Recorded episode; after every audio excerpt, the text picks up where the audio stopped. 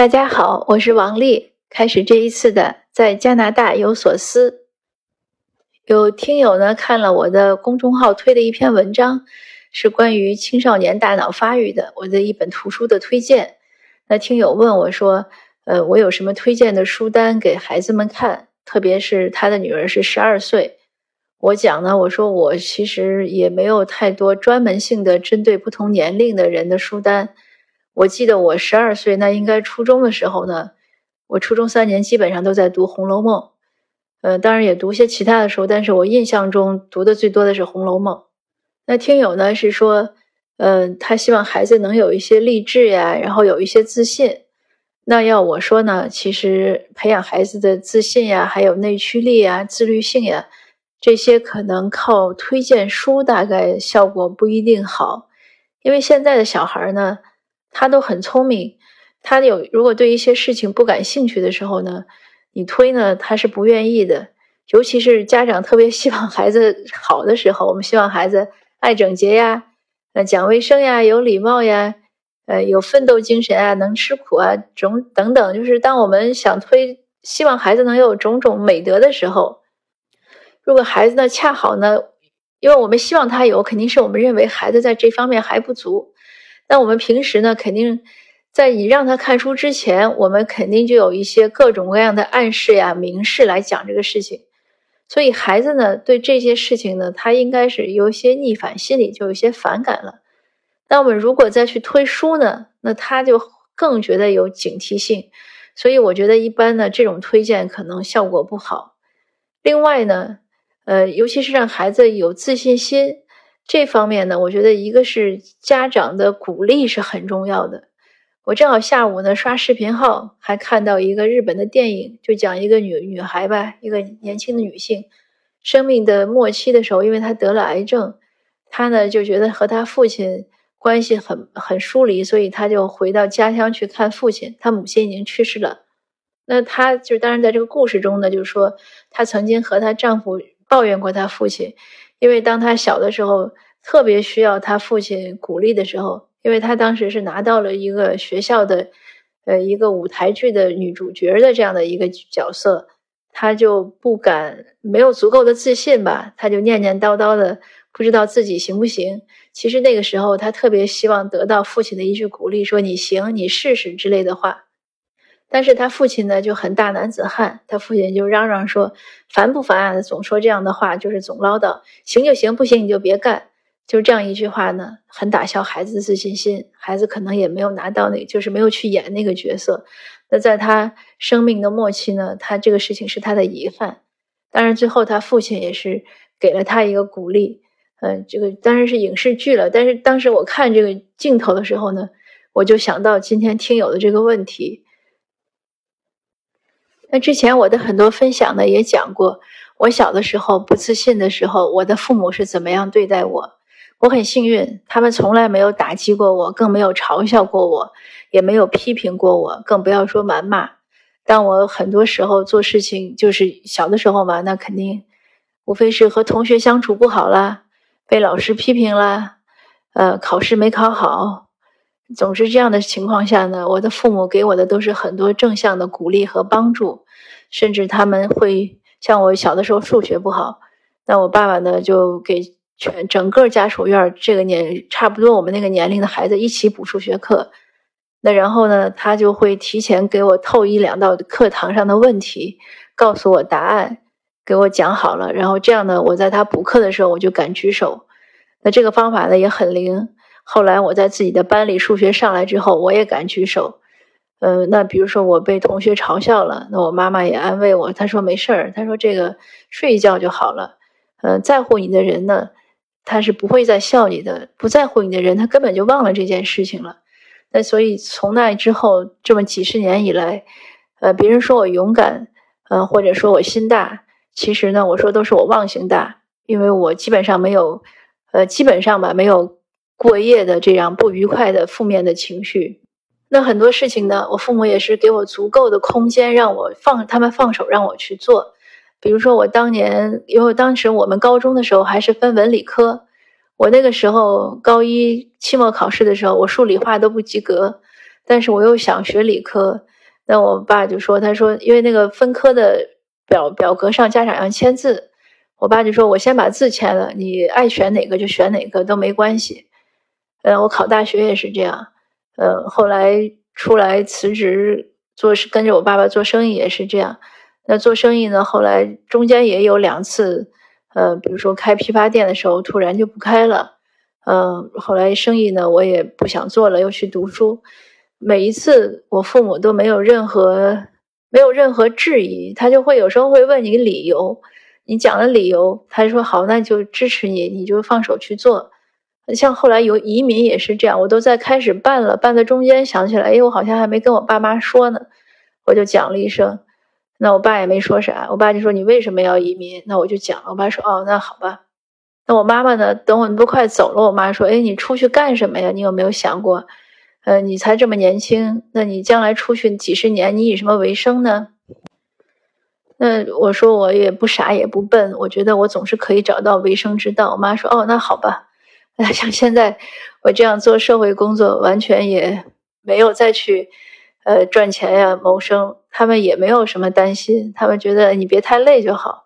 所以我觉得父母的鼓励和支持是非常重要的，这样呢，让孩子不管多大，他觉得他是有坚实的后盾，他有一个港湾。一个人只有他有坚实的后盾，他有港湾，他有退路的时候，或者说他有靠山的时候，他才会更勇敢，或者会很勇敢。那所以呢，我也想跟听友讲，你的爱可能或者爱和鼓励，其实比你给孩子让他看什么书可能更有用。那父母要不要给孩子有读书的引导呢？当然也是要的，但我想的，也可能是润物细无声的方法吧，而不是说直接的一些指令，也可以是明着推荐。比如说我带孩子，呃，去买书，呃，先讲一下，因为我看到有听友想说，我们这边想让我介绍一下加拿大这边的生活。其实我也不知道要介绍什么，就是说想到什么说什么。那我就说一下这个孩子阅读的情况。像我们这边孩子学校里都有自己的图书馆，他班里呢都有自己的图书角。这个图书角呢是主班老师自己的自己的财产。所以我们小孩有一年，他们有一个实习老师给他们当呃辅助的代班老师。那个老师走的时候呢，他们代班的老师呢就建议每个同学呢送一本买一本书给这个这个实习老师，因为这个实习老师是要去一个新的地方去当主班老师了，所以这些书呢，就班里的图书角呢是老师自己的财产，他在哪个教室呢，这些书都他就会摆上去。那每年呢，像我记得我们孩子小学的时候呢，都会有那个 book fair，就是有书店过来卖书。呃，卖书呢，肯定利润那个书店会捐一些给学校。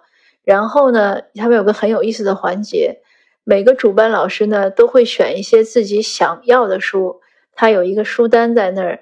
如果他的学生愿意买了这个书捐给他，那就放到他的篮子里。呃，所以这也是个挺有意思的环节。那因此呢，每个班呢都有一个比较丰富的图书角，而且基本上呢是适应他们这个年级或者左右两个年级的阅读。因为加拿大它这个学校呢，我孩子从小经历的都是混班，嗯，或者是 K 和一或者一和二，它就是左右两边年级这样混班。那老师呢，应该也就是带这几个年级的课。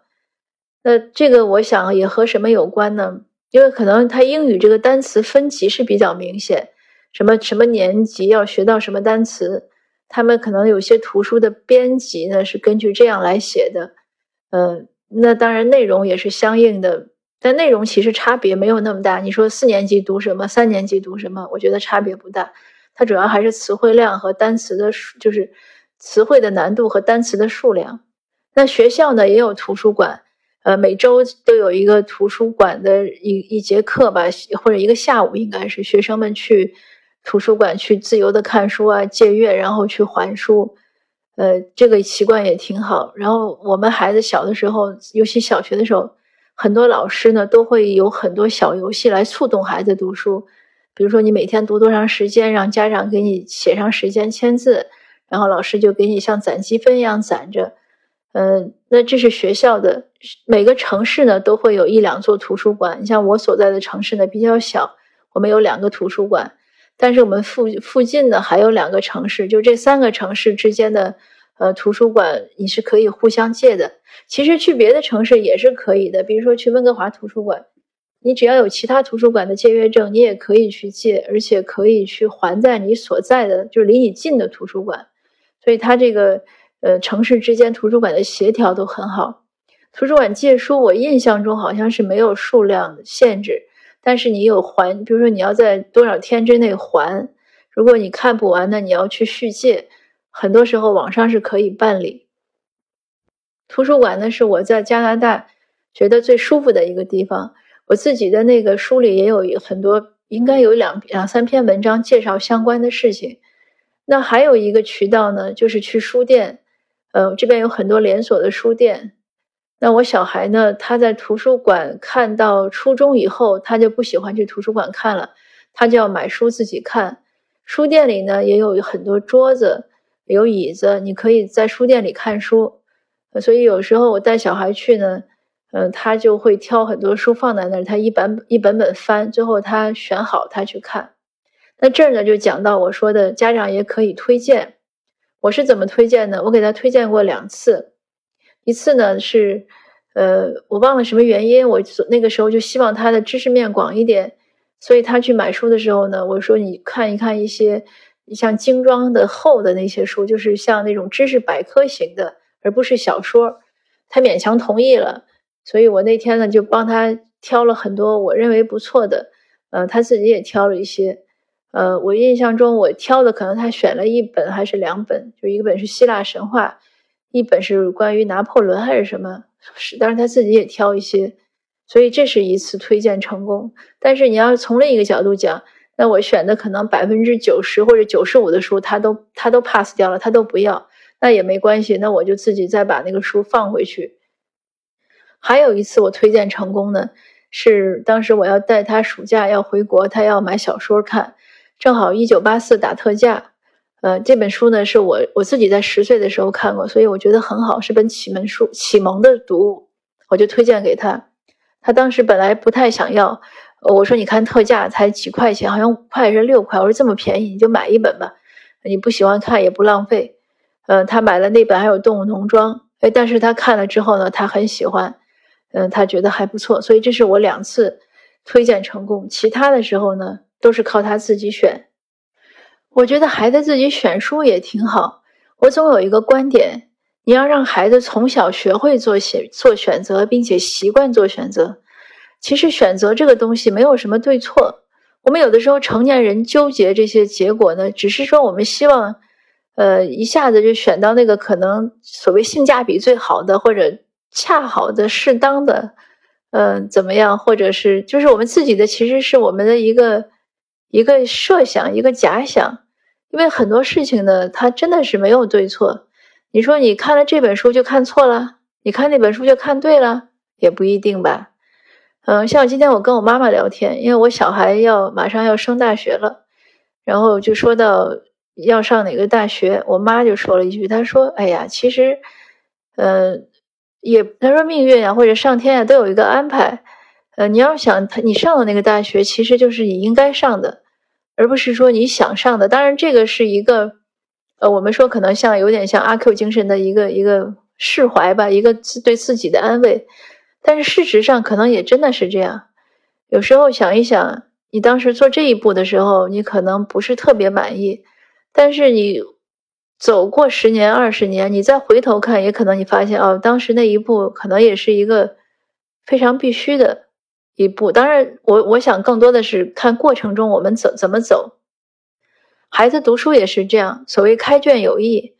他想看什么书，我认为只要公开出版物都。没有大的问题，当然有些图书可能质量比较低劣，错别字呀，或者内容格调不高啊。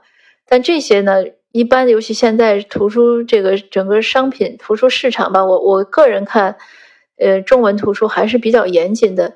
呃，家长不要去买那些特别特价的书，你还是要买正规出版社的，嗯，它正价销售的。有时候你买出像那种白菜价的书，那个有可能是有问题的。呃，你只要比如说，我觉得还有一个方法，你查一查像当当网呀、京东呀，呃，这些书的售价有没有，售价怎么样？呃，你大概就知道这个书是不是来来源比较正。像我现在到现在为止，我还是从国内会买中文书，那我也是会从当当和京东买。呃，有的时候我会攒攒一些东西发过来，发海运。但有的时候呢，就请朋友帮忙带。嗯，但这都不是大问题。嗯，所以我只是想跟家长说呢，嗯，让孩子放手，让孩子去做选择。而我们可以给他一些建议，呃，但是呢。不要去强迫他，嗯，更重要的，如果我们想让孩子有自信啊、自律啊、内驱力啊，更重要的是言传身教呢，还有鼓励，呃，我我认为这些可能是对孩子的这种更基础性的建设。那今天的分享呢，就暂时到这儿，谢谢您的收听，我们下次见。